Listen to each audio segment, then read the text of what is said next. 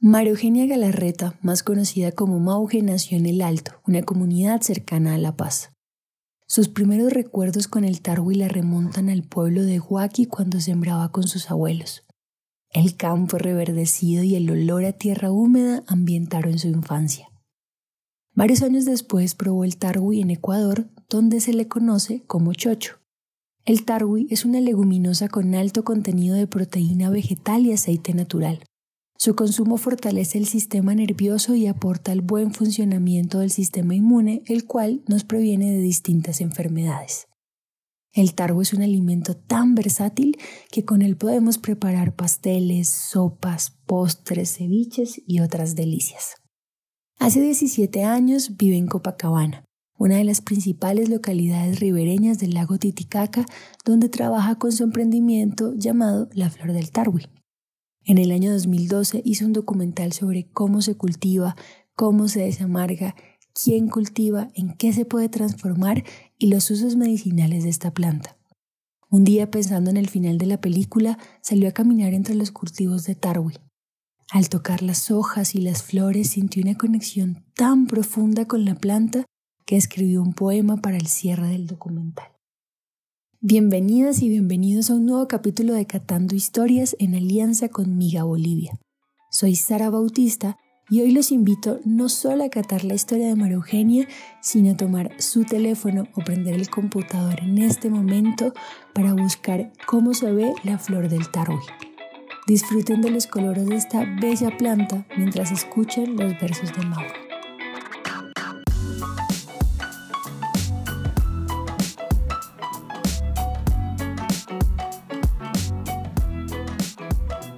Hablábamos la vez pasada eh, Mauge, que pues que llevas 10 años con Flor de Tarwi, que es tu emprendimiento, y que ha sido como el hijo chiquito que ha ido creciendo a la par que tus hijos, ¿no? Sí, así es, así es. Mira, yo vivo en Copacabana, ya van a ser casi 17 años que estamos acá de los cuales igual casi 10 años trabajando con el Tarwi y gracias también a la energía y, este, el consejo de mis guaguitas, quienes me han direccionado de alguna manera también a este cultivo maravilloso. Yo creo que para empezar estaría lindo que nos cuentes qué es el tarwi. Para los que no conocen el tarwi, ¿qué es? Preséntanoslo. Claro, mira, el tarwi es una leguminosa que está presente en varias regiones, en varios lugares del mundo. Aquí en Latinoamérica está presente muy fuertemente en Ecuador, en Perú y en Bolivia.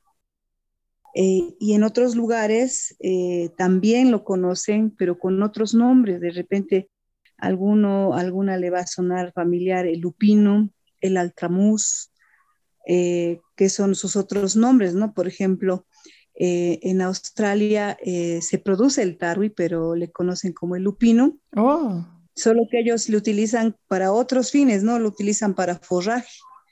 Y nosotros aquí en la región lo utilizamos para este consumo, por ejemplo, tanto para alimentarnos como también para regenerar los, los suelos, porque el nitrógeno que atrapa a través de sus raíces con los nódulos que tiene el tarwi, enriquece y, mejora la calidad de los suelos, ¿no? El tarwi es una leguminosa que tiene un ciclo un tanto largo en Bolivia, se cría en las alturas, este, en la región circunlacustre, básicamente alrededor del lago Titicaca. Entonces, desde aquí nosotros estamos eh, con este cultivo que se consume bastante en Copacabana y estamos tratando de que Suceda lo mismo en ciudades cercanas como El Alto, como La Paz, y también en otros departamentos como Cochabamba, que es uno de los mayores consumidores. Ahí en Cochabamba le llaman chuchusmuti, le dicen, es otro nombre local, ¿no? Entonces, aquí los aymaras le decimos tauri al, al, a, la, a, la, leguminosa y los quechos le llaman tarwi. Ambas eh, pronunciaciones están correctamente realizadas pero es por la relación y el conocimiento que se tiene de la leguminosa, que tiene también bastante proteína, es una de las cualidades que tiene el targuicito.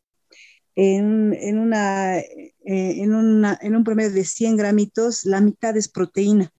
Aparte que tiene aminoácidos esenciales exactos, tiene bastante eh, calcio, calcio que se puede asimilar por este aminoácido que se llama lisina, y tiene también bastante fibra. Mucha gente que tiene problemas, por ejemplo, de, de estreñimiento, constipación, como le puedan denominar, el tarwi nos activa bastante la digestión, entonces hace que, por ejemplo, no tengamos este problema de la constipación y a la larga previene pues el cáncer de colon, ¿no?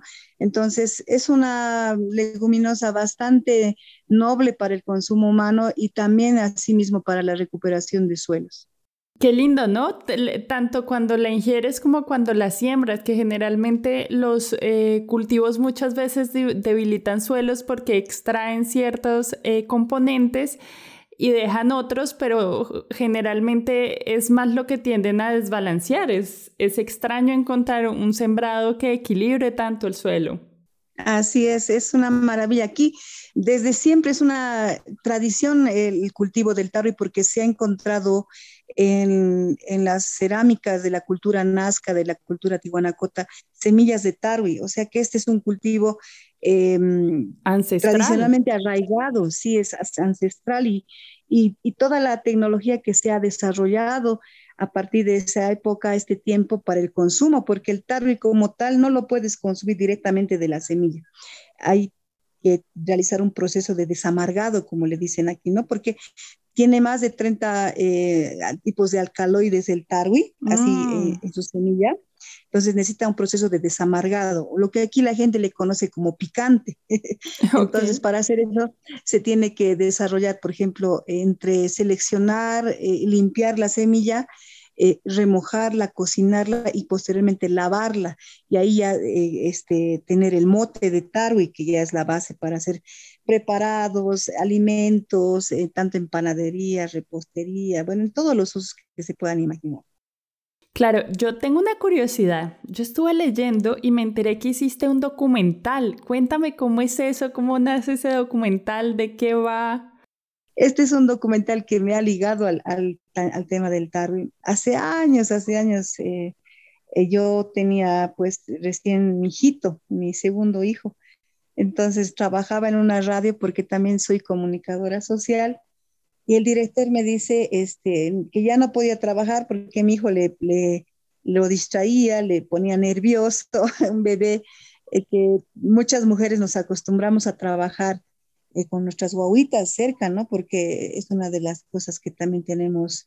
Em, por ejemplo, para mí una, una, una, alegría poder acompañar el crecimiento de, una guagua. Entonces, me, sale de, me salgo del trabajo por esta situación y me pongo a pensar en la casa, ¿no?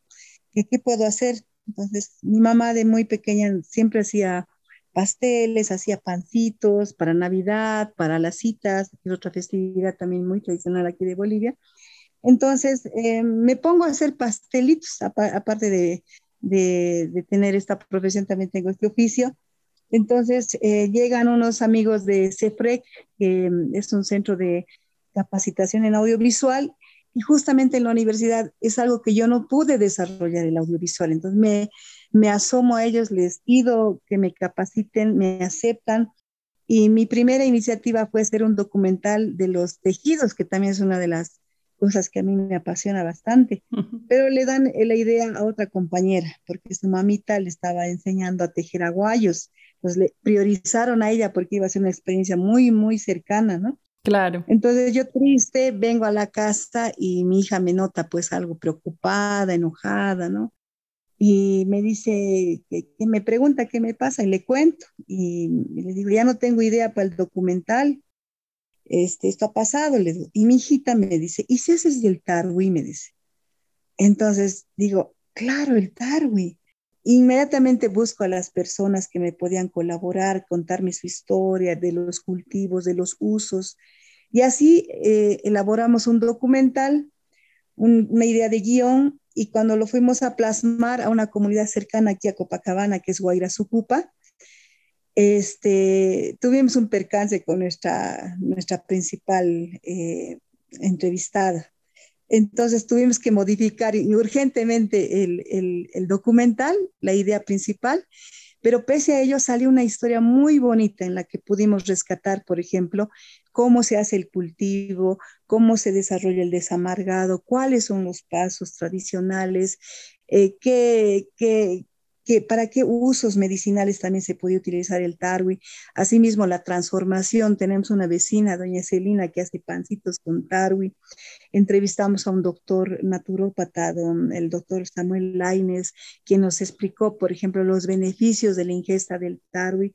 Entonces, estas historias las habíamos armado y ya no teníamos un final porque el, el guion se modificó Así que yo un tanto preocupada por el final me fui a pasear por los cultivos y en ese, en ese, en ese andar eh, conecto con la plantita porque me metí siempre en los cultivos y al tocar las hojitas, al ver las flores que son muy hermosas, me nació un poema. Y este poema sí que es como una declaración de, de compromiso, de amor hacia, hacia el fruto que nos da la Pachamama y terminamos el documental, que es muy bonito. Les voy a pasar el enlace para que conozcan a estos personajes, gracias al apoyo también de una compañera que vive aquí cerquita, en San Miguel de Hueco, se llama su comunidad.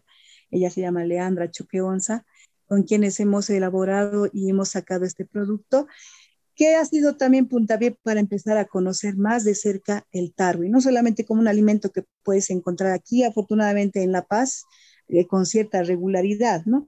Eh, sino que también hemos conectado con la historia, hemos conectado con los, con los agricultores, porque creo que dentro del eslabón de la producción de alimentos es ahí donde hay una flaqueza de reconocimiento de valor al trabajo que realizan en cuanto a cultivos de, de, la tierra. ¿no? Entonces, así ha sido la experiencia del documental, que también lleva el nombre de mi emprendimiento, eh, Flor de Tarwi aunque en el internet lo van a ver como semilla de tarro y semilla de vida. Qué belleza porque además es eso, te da la puerta a lo que hoy en día es tu gran pasión y es eso que te mueve todos los días, que es el tarwi.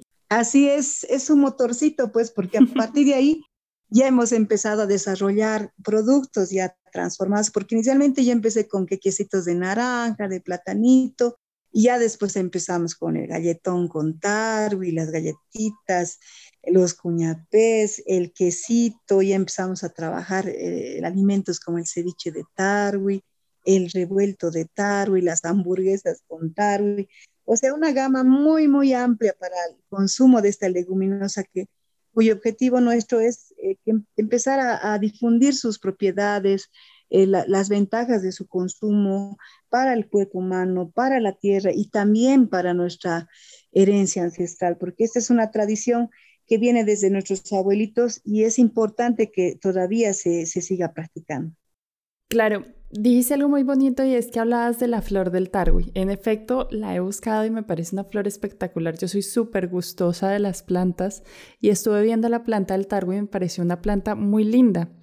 Las plantas siempre contienen un lado femenino y un lado masculino para poder generar las semillas y poder generar las leguminosas y generar todo lo que, todos los eh, frutos que ellas dan, ¿no? Pensando en eso, estaba pensando en algo que hablábamos el otro día y es como tú me contabas que el tarwi y que el proceso de flor de tarwi te ha también empoderado como mujer y te ha regalado un poco más de equidad bajo la labor. Así es, eh, mira, eh, ya desde la organización, porque en este, en este transcurso de tiempo hemos logrado este, organizarnos con compañeras productoras de aquí del municipio. Eh, y casualmente todas somos mujeres, entonces es, es apoyarnos entre nosotras, es visibilizar no solamente el trabajo de la tierra, sino también visibilizar el trabajo de las mujeres con la tierra. Entonces, hemos desarrollado, por ejemplo, una organización que se llama Sumajata, que quiere decir buena semilla. Y esta se ha articulado también a una red mucho más grande que se llama la red de los camotes del Tarri. Aquí la palabra camote tiene una connotación así de apasionado, enamorado de lo que puede ser eh, a una, a una actividad o a una persona también. Entonces, Debo hacer una nota rápida y graciosa que para los mexicanos el camote es la papa dulce o batata y en el estado de Puebla se prepara una golosina muy colorida y azucarada que se vende en grandes cantidades en las casetas de Ocota de la carretera. Y esa es la imagen que me viene de inmediato en la mente al escuchar camote. Como nosotros nos hemos declarado en este compromiso de, hacer que el cultivo se revalorice, nos hemos denominado la red Camotes del Tarro. Entonces, en esta red también están muchas, eh, muchas mujeres emprendedoras que están haciendo la transformación y con las cuales nos juntamos en ferias itinerantes cuando es posible, ya que muchas de nosotras vivimos en provincia, entonces no es muy fácil este, estar y coincidir en un mismo lugar en, en, la ciudad de La Paz, por ejemplo, ¿no? Así que tratamos de hacer actividades por lo menos anuales unas dos veces al año, pero eh, es importante esto de la organización, ¿no? Y más que todo, mamás quienes estamos a la par criando eh, la tierra, también estamos criando personas y estamos también criando nuevos hábitos, estos hábitos que nos vuelven a nuestros alimentos, a reconocerle su valor, no solamente nutricional, ya te decía, sino también este valor cultural que tenemos, porque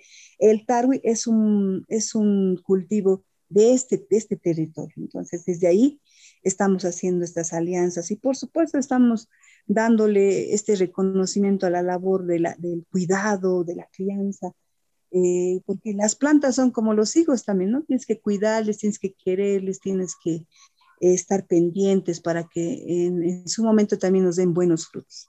Claro, me viene justo a la mente una pregunta y es cómo es la relación de tus guaguas con tu sembrado, con, tu, con, con Flor de Tarwi, que es ese otro hijo. Mira, ellos están muy empapados en lo que es el cultivo del tarwi, eh, saben el proceso del desamargado, lo conocen de cerca saben el, tema de las propiedades de, su consumo. Entonces, por ejemplo, de mi hijito, su plato favorito cuando le preguntan, él siempre dice ceviche de tarwi, entonces es algo que ya los ha vinculado, porque mira, en las grandes ciudades, eh, por el ritmo, por la cantidad de personas, este, por las distancias, por lo que tú quieras, se consumen alimentos, pero mal combinados y a veces eh, muy ultraprocesados, este, eh, con una saturación de, grasas que de pronto a la larga deterioran la salud. Entonces, sí. es, es, algo que también eh, es importante compartir ese tipo de información, porque en cuanto al tarro, una vez que está desamargado, es, su consumo es, es relativamente más rápido que de pronto un, un pollo rostizado, por decirte, ¿no? Entonces, este, creo que esta situación em, me ayuda a mí como mamá para que mis guaguitas se conecten también, no solamente con el tarbucito, sino con otros cultivos como la quinoa, la cañagua, el amaranto, que, en este tiempo eh, la gente por el tema de la, de la emergencia sanitaria está volcando su mirada porque tienen propiedades nutricionales muy importantes para el desarrollo de la vida, porque uno a qué viene pues a este mundo, no solamente a existir por existir, sino viene a ser feliz. Y ese disfrute, ese goce también tiene que ser a partir de lo que uno consume, no solamente en alimentos, sino también en este tipo de relacionamiento. No somos los humanos por encima de la tierra, sino somos con la tierra, somos con el agua, con el viento, somos con el fuego, somos con todos estos elementos que hacen a, la vida, ¿no? Tocas una cosa muy importante que es eso que les dejamos a estas futuras generaciones, ¿no? Y yo quería saber un poquito cuál es ese sabor, eh, cuáles son esas recetas con las que hay que exaltar el, el tarwi o hay que probar para entender esta planta tan linda. Bueno, se puede hacer de todo, Manuela, de todo se puede, desde, desde una lechecita vegetal y esa lechecita, pues no sé si allá se consume el arroz con leche. Sí, claro. Entonces, puedes hacer tus combinaciones de, un arroz eh, con leche de origen animal, puedes hacer un arroz con leche de origen vegetal y con estas cualidades que te decía, ¿no? Igual te puede ser una chocolatada de tarde, igual en un jugo de la mañana, por decirte una fruta de temporada, licuarla con un vasito de, de, leche o hacerte unas, eh, unos panqueques. Eh, incorporarlo a, la dieta. Por ejemplo, no sé si allá se consume fideo, por decirte. Sí. Los fideos acá es parte de la dieta y muchos dicen que es mucho carbohidrato que debería evitarse, pero está metido dentro de la tradición de consumos de las familias. Entonces, lo que podemos hacer es incorporar el tarwi para enriquecer ese fideo. Algunas veces aquí se conoce un platito, el, escolar, un platillo escolar, que venden en todas las escuelas, casi en todas las escuelas de La Paz, por lo menos de las que yo conozco, que le dicen sopita. A esta sopita es un fideíto eh, rebozado en maní. Pero yo a mis hijitos les rebozo en tarde. Entonces, eh, es bien agradable de consumirlo no es invasivo, es un sabor muy neutro, se puede utilizar tanto para hacer cosas saladitas como para hacer cosas dulces, para la panadería. Aquella gente que tiene problemas de ingesta, por ejemplo, del gluten, del trigo y de otros cereales, no, no lo pueden hacer, pues ahí tienen un aliado en el tarwi. Y ah, eh, nosotros aspiramos a tener el consumo que tiene Ecuador. Ecuador es para nosotros un referente bien importante, ya que Ecuador ha desarrollado muchos productos y entre ellos la cantidad es interesante, casi cuatro kilos o sobrepasando los cuatro kilos anuales eh, eh, de consumo per cápita tienen los ecuatorianos y nosotros todavía estamos eh, en la base porque no nos llega también pues todo este tema de las transnacionales, de los alimentos procesados y eso también va enganchado de la mano de sentirnos modernos, ¿no ve? Entonces, estamos remontando un poquito en, las, el interés de las personas, no solamente por cuidar su salud, sino también por cuidar estas relaciones, ya decías tú, eh, y coincido, de las nuevas generaciones, estas nuevas generaciones que todavía no conocen estos alimentos, porque no han tenido esa vinculación. Yo he tenido la suerte de, vivir en el Alto, en esta ciudad, y eh, también volver a las provincias a sembrar nuestras tierras de cultivo.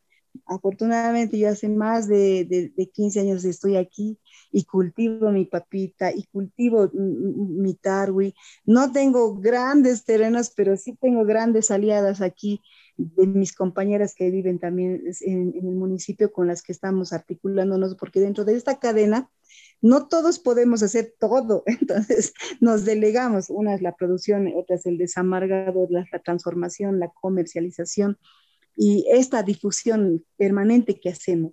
Claro. Eh, pues, Mauge, ¿te parece si pasamos a una serie de preguntas rápidas? Claro que sí. Yo sé perfectamente la respuesta a la siguiente pregunta, pero de todas maneras quiero hacerla. ¿Cuál es tu grano andino favorito? el tarwi, el tarwi. ¿Cuál es esa receta o modo de preparar que te mueve el alma? Ay, que me mueve el alma en estas recetas. Tengo una galletita de tarwi. Ay, esa galletita me es de las cosas más riquitas y sencillas que he podido este, construir con, el apoyo de mis guaguas y, y tiene justamente ese saborcito de, escuchar a las guaguitas, de escuchar sus sentimientos, de escuchar esas ideas tan sanas, con tanta esperanza, y es, eso es lo que me, gusta de esta galletita. Se parece al galletoncito que, tienen ahí, pero esa de pronto es una de las que me, conmueve, me, me, vincula, me relaciona con las personas y con este interés que tenemos de que lo vayan consumiendo nuevamente. Claro, es de esas recetas que roba sonrisas, ¿no? Así es, así es. Recomiéndanos una bebida y un postre bolivianos. A ver, un postrecito boliviano, eh, una sopita con tarwi eh, para levantar el calorcito, el ánimo, eh, que se prepara, por ejemplo, pican verduritas. Yo le digo la sopita de las múltiples posibilidades que lleva ocho ingredientes. Entre ellos está un tomatito, un morroncito, zanahoria, nabo, perejil, o perdón, este, mm, no es perejil, el otro, eh, apio, unas papas y el, tema del tarwicito, ¿no? Esto se sofría en un toquecito de aceite, un poquito de agua a fuego lento y cuando ya se ha cristalizado las verduritas, pueden agregar el mote licuadito. Y ahí, ahora quieren un poco más de consistencia, le pueden poner unos joditos de fideo, unos macarrones de fideo y lo pueden acompañar con una yajuita, que es un preparado de tomate o jitomate, como le dicen en algunos lugares, quirquiña, no sé si habrá esa hierbita por allá, o guacataya con un poco de locotito o rocotito, como también le conoce. Esta es una sopita para elevar, elevar el espíritu, para elevar el, el ánimo, y tiene bastante proteínas y que les va a llenar y los va a acompañar en su día a día. Ay, qué rico, qué rico. y de postre la galletita. La galletita también puede ser, o puede ser un, mira, hay un postrecito que les gusta bastante a mis guaguas, que es un budín de chocolate. Eh, esto se prepara súper sencillo. Una tacita de la leche de tarwi, eh, unas tres cucharas de maicena, otras tres cucharas de cacao o chocolate eh, que tengan ahí. le ponen un poquito de miel de caña, lo integran totalmente y lo dejan reposar en el, este, bueno, lo cocinan antes previamente un poquito para que se active la maicena con el cacao. Lo cocinan así por el lapso de unos cinco minutos hasta que empieza a, salir como unas burbujas este, grandes, como si estuvieran en un volcán de lava. Entonces ahí lo ponen en pocillitos y le ponen así como a reposar y ahí tienen un budín de chocolate hecho a base de, una leche vegetal, muy agradable, por cierto, y para decorar le pueden picar unas almendritas y así también es, agradable de consumir. Ah, mira qué guapo. Cuando visitemos Bolivia, los que no somos bolivianos, ¿qué lugar nos recomiendas y qué deberíamos probar? ¿Qué no nos, o sea, de qué cosa no nos podemos ir sin haber probado? Mira, cuando vengan a Bolivia pueden probar un montón de cosas, entre ellos venirse al lago Titicaca, a Copacabana. Tenemos el lago más alto y navegable del mundo. Tiene una energía bastante hermosa. Pueden ver los cultivos tanto del taro y la papa, el haba, este, la oca, las, y probar, por ejemplo, algo que no pueden dejar de probar es el chuño o la tunta, que es un deshidratado que se hace a partir de, estos tubérculos como la papita. También pueden probar las famosas empanadas, estas yauchas gigantes, unas empanadas eh, preparadas con un queso eh, criollito que se puede acompañar con apicito, que es una mazamorra de maíz, eh, que también a veces se acompaña con buñuelos, unos buñuelos hechos también de un preparado muy sencillo, pero muy sabroso. Entre otras cosas que tienen que venir a probar es un refresco de moconchinchi, que es una el moconchinchi es un duraznito deshidratado y una vez que está totalmente seco se almacena y con eso se hace un fresquito, una bebida refrescante con, que se hace con canelita, con clavo de olor y tiene un color ámbar muy bonito. Otra de las cosas que tienen que venir a probar acá también es el sonso, que es de la región oriental, que se hace a base de yuca, de queso criollo, Em, también pueden probar entre mm. los postrecitos el arroz con leche, los helados de canela de la zona del cementerio, que es bien tradicional. Ese lugar lo conozco bien porque cuando viajo a La Paz, ahí me deja el, transporte ah. público y de ahí también parten a Copacabana y algún rato cuando me da el tiempo voy pues y me tomo mis heladitos de canela con empanada. Después tienen que probar este, la sacta de pollo para quienes consumen de pronto este, este tipo de alimentos, la trucha tan tradicional del lago. Em, bueno, me cansaría, ya me ha dado hasta hambre de tantas cosas que les estoy contando. Hay otra cosa que tienen que comer, las marraquetas. Ay, esas sí se las recomiendo. Es un pan, aquí le dicen el pan de batalla.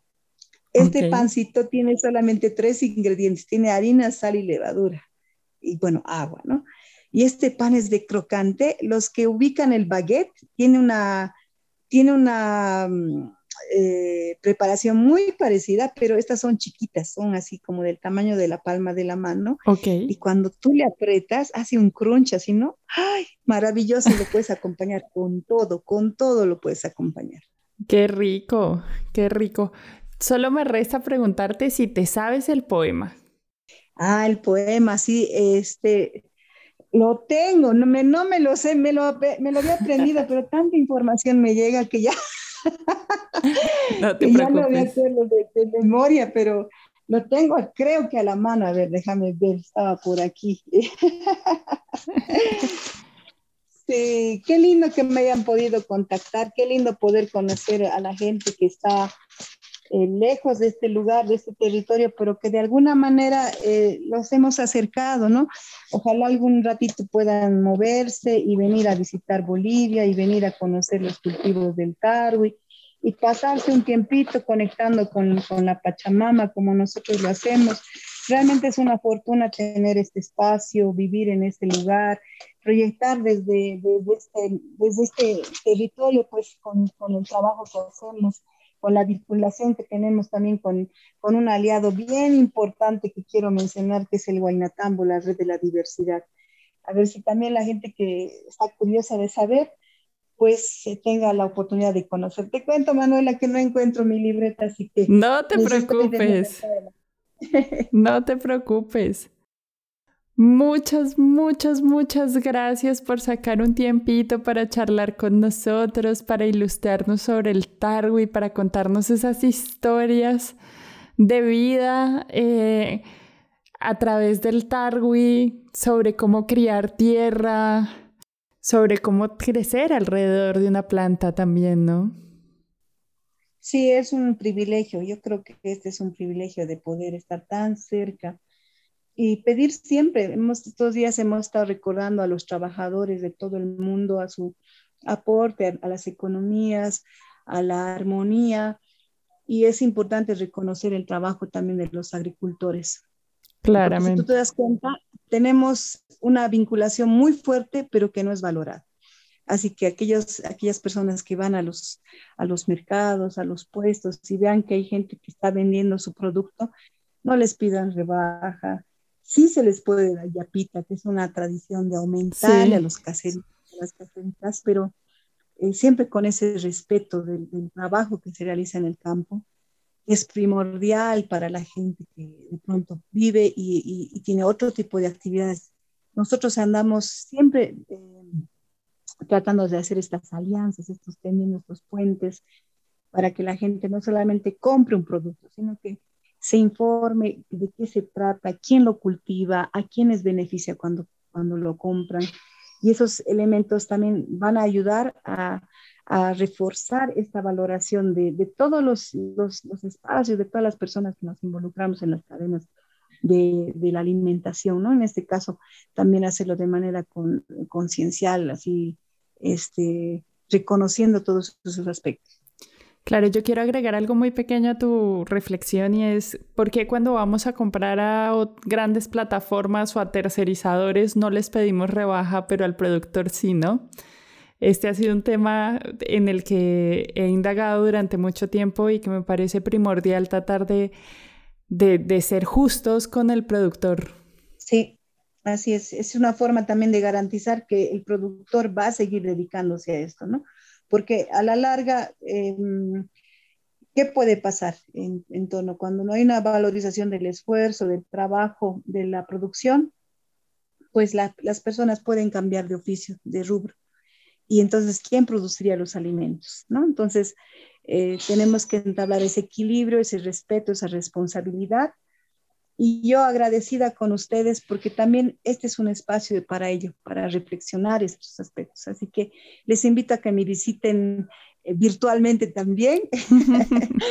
Tenemos estas, estas puertitas de, de, la, de la red de, de, los camotes del Tarwi. También está la, la, la página de Flor de Tarwi. Eh, para que nos puedan comentar sus, sus dudas, sus inquietudes, sus curiosidades, o de repente compartir también eh, experiencias, porque hay mucha gente que está trabajando en muchos lugares del mundo el tema del tarot, ya te decía, con tantos nombres, y eh, aquí en Bolivia se está haciendo un trabajo de investigación, de difusión, y en ello pues estamos unidos porque solitos no, no, no, no creo lograrla, ¿no? Entonces es la importancia de la construcción de redes, de estas alianzas que van desde el campo a las grandes ciudades y, también al, revés, ¿no? Siempre en un, en una, en un sentido de complementación de, de, de estos equilibrios que es bien importante construir. Quisiera compartir con ustedes el poema con el que Mauge cerró su documental sobre el Tarwi. Flor de Tarwi, veo tus flores mecerse al viento. resistiendo todo tiempo, y tu fragancia perpetua eleva mi ser. Me inspiras, semilla en flor, por agua, por tierra, por fuerza y rebeldía, fundiendo tu esencia en un lazo de profunda tradición. La esperanza florece de tu herencia ancestral. Flor de Tarwi, tus frutos son un encuentro con la energía vital. Surco a surco, abriremos caminos de libertad.